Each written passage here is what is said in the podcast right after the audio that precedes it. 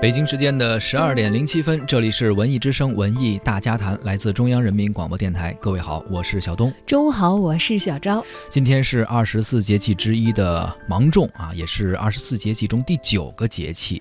芒种这个“芒”字啊，指的是麦类等有芒的植物的收获，呃，而芒种的“种”指的是一些谷属类的植物，呃，这些植物在播种的这个时节啊，所以今天就是芒种。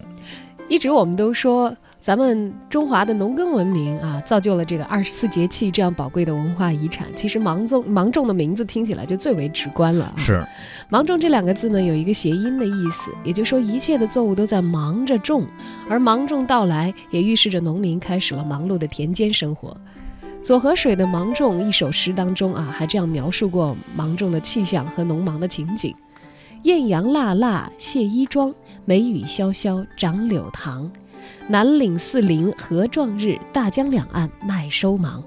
春雨惊春清谷天，夏满芒夏暑相连。芒种芒种，不知道今天这个本应是农忙的时候啊，您是否也工作跟着一块忙了起来？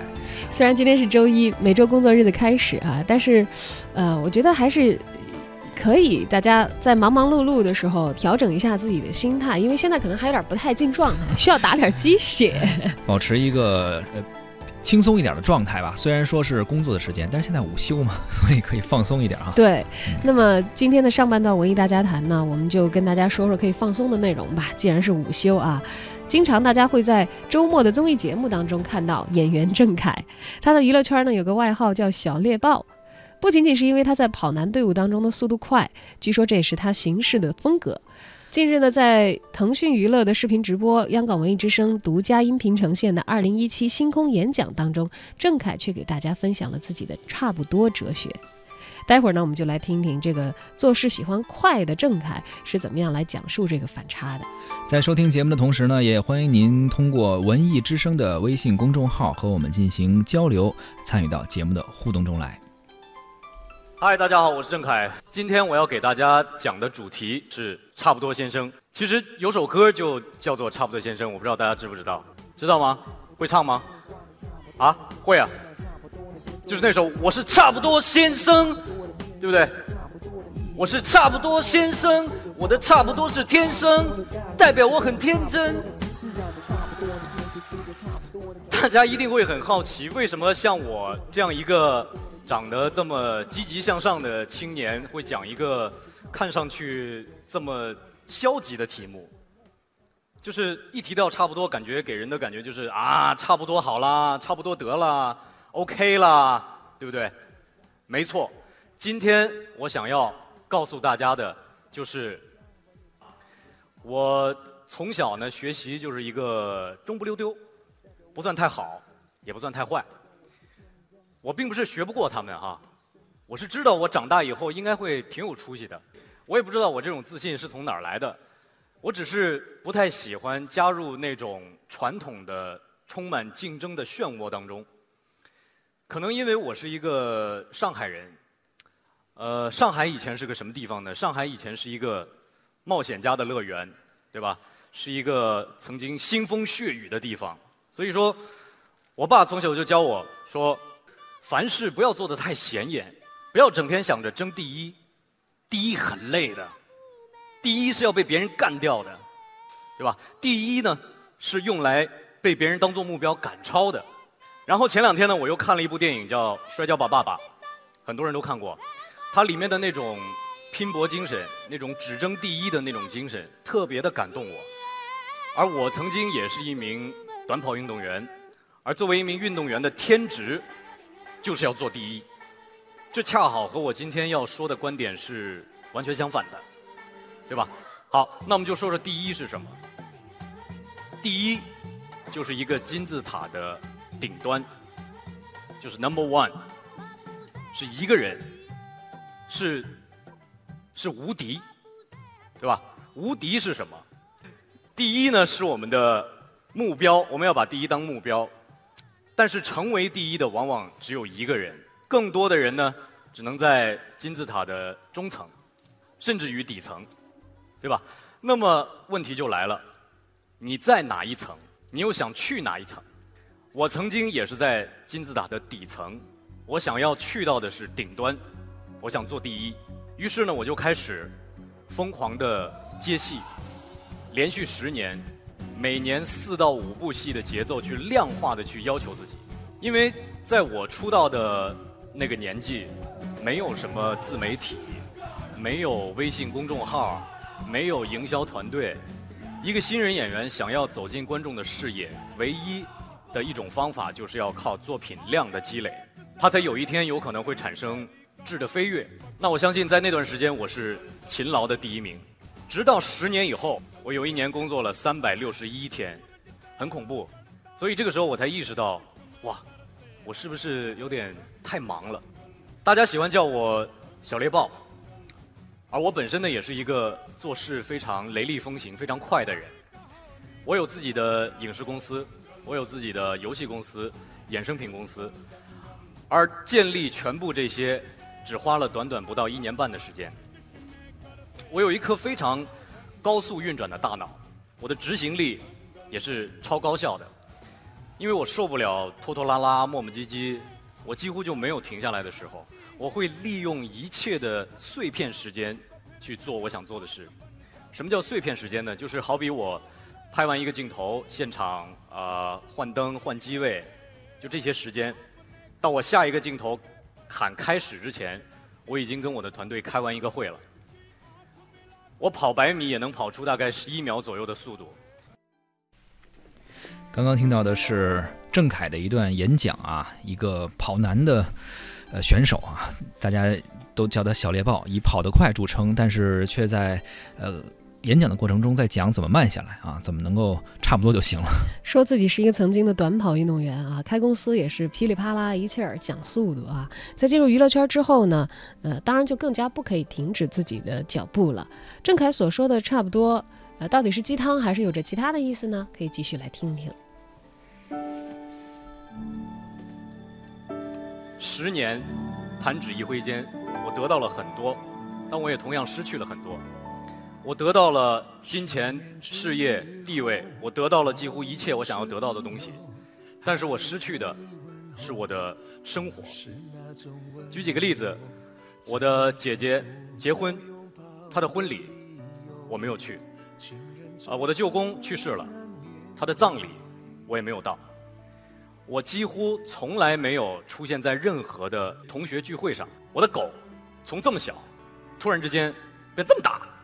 我有一天回到家，突然发现我爸妈比以前老了很多。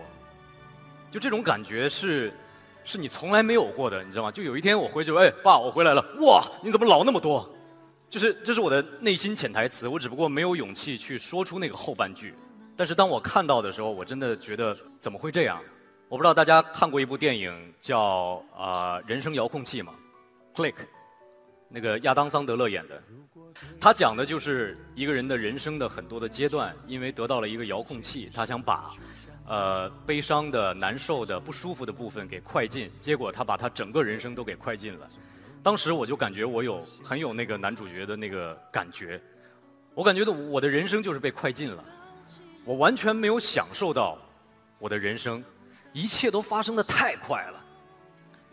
好，于是今年我三十一岁，我已经完整的走完了我的二十岁到三十岁。可能在国外，一个三十岁的年轻人，他才刚刚开始思考自己想要干什么。但是在在我们这儿，二十岁到三十岁意味着什么呢？意味着努力，意味着拼搏、奋斗。对吧？因为因为什么呢？因为少壮不努力，老大徒伤悲嘛。所以说，相信我在座的，我有看到很多都是年轻人。你们现在走出去，在国际上一定都是年轻有为，绝对比很多同年龄的老外要强很多。但是，我们的人生目标去哪儿了？我们曾经想在二十岁到三十岁这段时间里面完成的梦想去哪儿了？我想要冲浪，我想要滑雪。想要蹦极，想要跳伞，想要坐过山车，想要周游世界，这一切在二十岁到三十岁这个年龄段里应该做的事情，好像我都没有做。取而代之的只有两个字：赚钱。听起来很俗，对不对？但是我相信在座一定有跟我一样的人，就是想要先赚到足够多的钱，然后有一天再去享受自己想要享受的生活。那对不起，我告诉你，这一天永远都不会到来，这一天永无止境。所以这个时候，我的差不多先生就出现了。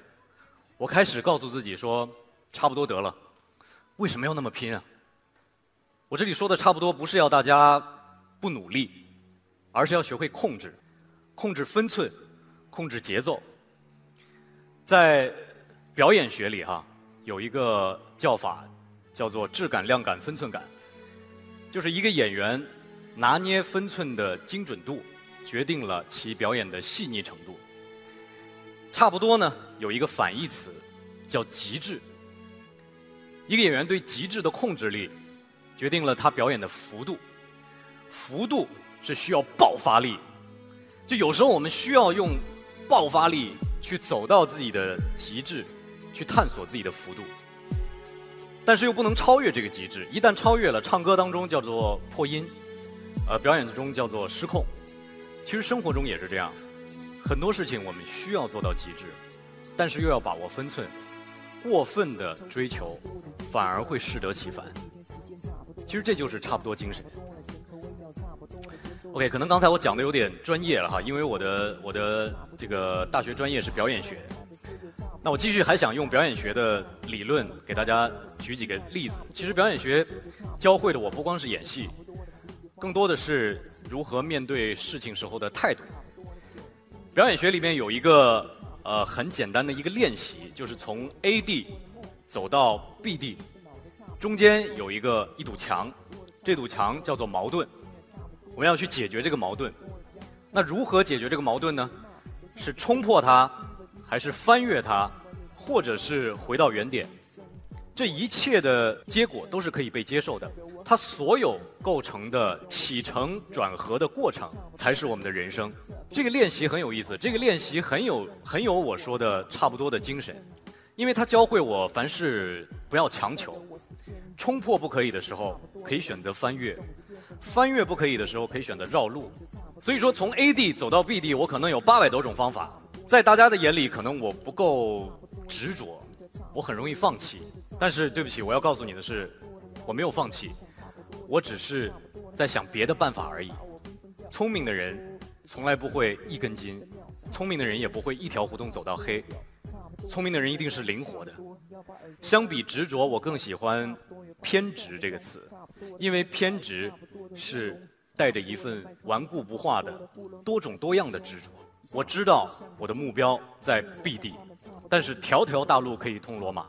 我会换着法儿的坚持不懈的去到达我的目的地。而我会时刻的提醒自己，遇到困难没关系，走不通没关系，差不多了，换个方法，慢一点，不要强求。所以说，我觉得人生就是一场长跑比赛。长跑比赛很有意思，看过的朋友你们会知道，经常是一个人在前面领跑，后面有一坨人在那跟跑，对吧？一圈一圈可能都是这样，一直领跑的这个人未必会得第一名。重要的是什么呢？重要的是要调整呼吸，要让心脏保持跳动，要跟随自己的节奏。看似混在这一坨人当中，但冲刺的时候一鸣惊人就可以了。没有拿第一也没关系，那只能证明你发力过早。下一场。好好比就是。默念阿门，还有佛陀不能放牛。差不多的生活和街头，再差一点你就变成街友。我唱了八十八个差不多，都差不多，差不多。现在不会在乎这么多，日子应该怎么过？差不多的二零一七怎么活？我是差不多先生，fuck，我是差不多先生，差不多先生，差不多先生，差不多。我是差不多先生，差不多先生，差不多先生。我是差不多先生，我的差不多是天生，代表我很天真，也代表我是个坚韧。这差不多的人生，这个问题。郑恺的题目是差不多哲学啊，那其实做过同题的一些思考的人也有，嗯，就包括百年前的胡适先生，他就写过一篇文章叫《差不多先生传》。里边是这么写的：说差不多先生常常说，凡事只要差不多就好了，何必太精明呢？是这篇文章后来写的是他到了一个钱铺做会计哈，呃，他也会写也会算，只是。不是特别精细啊，时常把这个十字啊，一二三四五六七八九十那个十写成千，一千两千那个千，千字呢又常常会写成十啊，掌柜就生气了，就骂他说：“你怎么写错了呢？”啊，这个差不多先生就笑嘻嘻的说：“啊，这个千呀，就比十多那么一小撇，不是差不多吗？”所谓失之毫厘，差以千里啊，谬以千里，所以。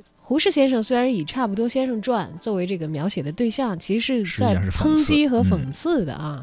但郑恺的所谓“差不多”放到今天的语境里头，估计也不是教大家糊弄吧，而是觉得在紧张的生活当中找到自己的节奏。一种心态，你看这个“差不多先生”这个文章啊，后来就写到“差不多先生”得病了，然后赶快请医生来，然后人家忙来忙去的跑来跑去，一时寻不着大夫，就把西街的另外一个。呃，医生给叫来了。这个医生呢，走进病床前之后呢，就给这个差不多先生治病。不上一点钟，差不多先生就一命呜呼了。到最后，他还说：“哎呀，活人和死人也差不多嘛。”所以也就这样了，何必太认真如果他真的自己要对这活和死这么大的事儿啊，都能够这么看得开，你也不能够怪他太觉得差不多了。是，就像人说，你怎么老迟到，老迟到，什么事儿都迟到，特别。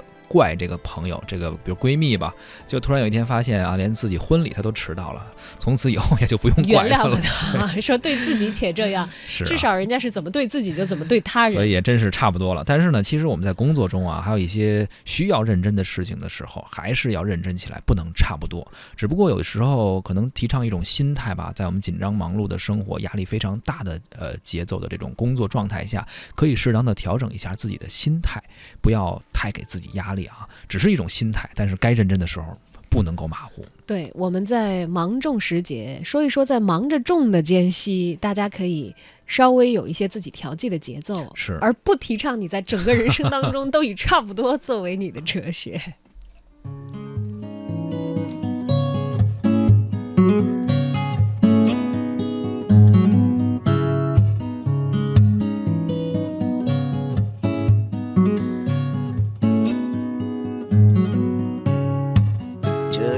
树叶躺在脸上，当作太阳，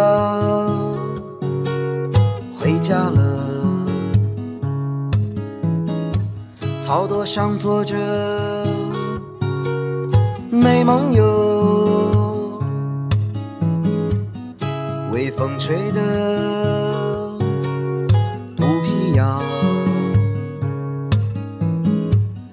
长了黑牙的小水鸭，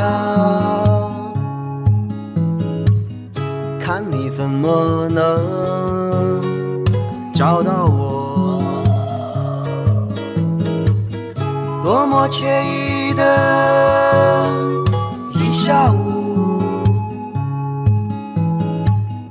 呼啦咿呀哟，呀咿